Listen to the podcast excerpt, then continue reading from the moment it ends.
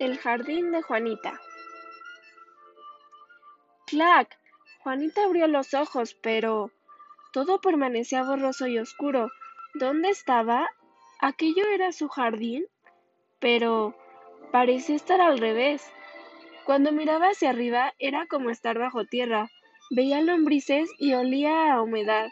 Además, oía el crack crack que emitían las raíces cuando hablaban entre ellas. Todo era lento y rápido a la vez, en aquel extraño paisaje donde apenas entraba la luz. ¿Qué podía haber pasado?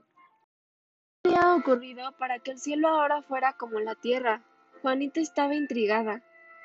Cuando miraba hacia abajo, allí estaban las nubes blancas en el cielo de fondo y la intensa luz solar haciendo que todo brillara en tonos dorados y amarillos. Y el aire provocaba un movimiento muy curioso. ¿Qué movimiento sería aquel?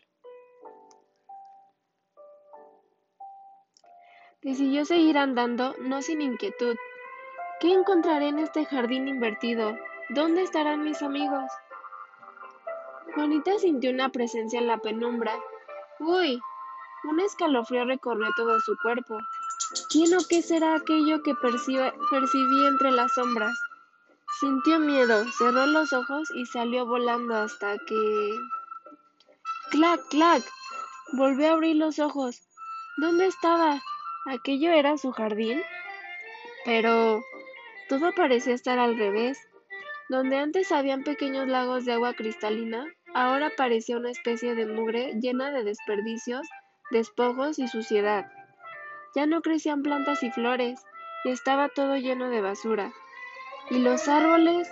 ¿Por qué ya no se veía ninguno? En su lugar se alzaban unas formas raras, hechas de plástico sucio y degradado. ¿Dónde se escondía la luz? No se reconocía ningún color más que un gris oscuro, muy oscuro. El único olor era muy fuerte y ardía la nariz cuando se respiraba.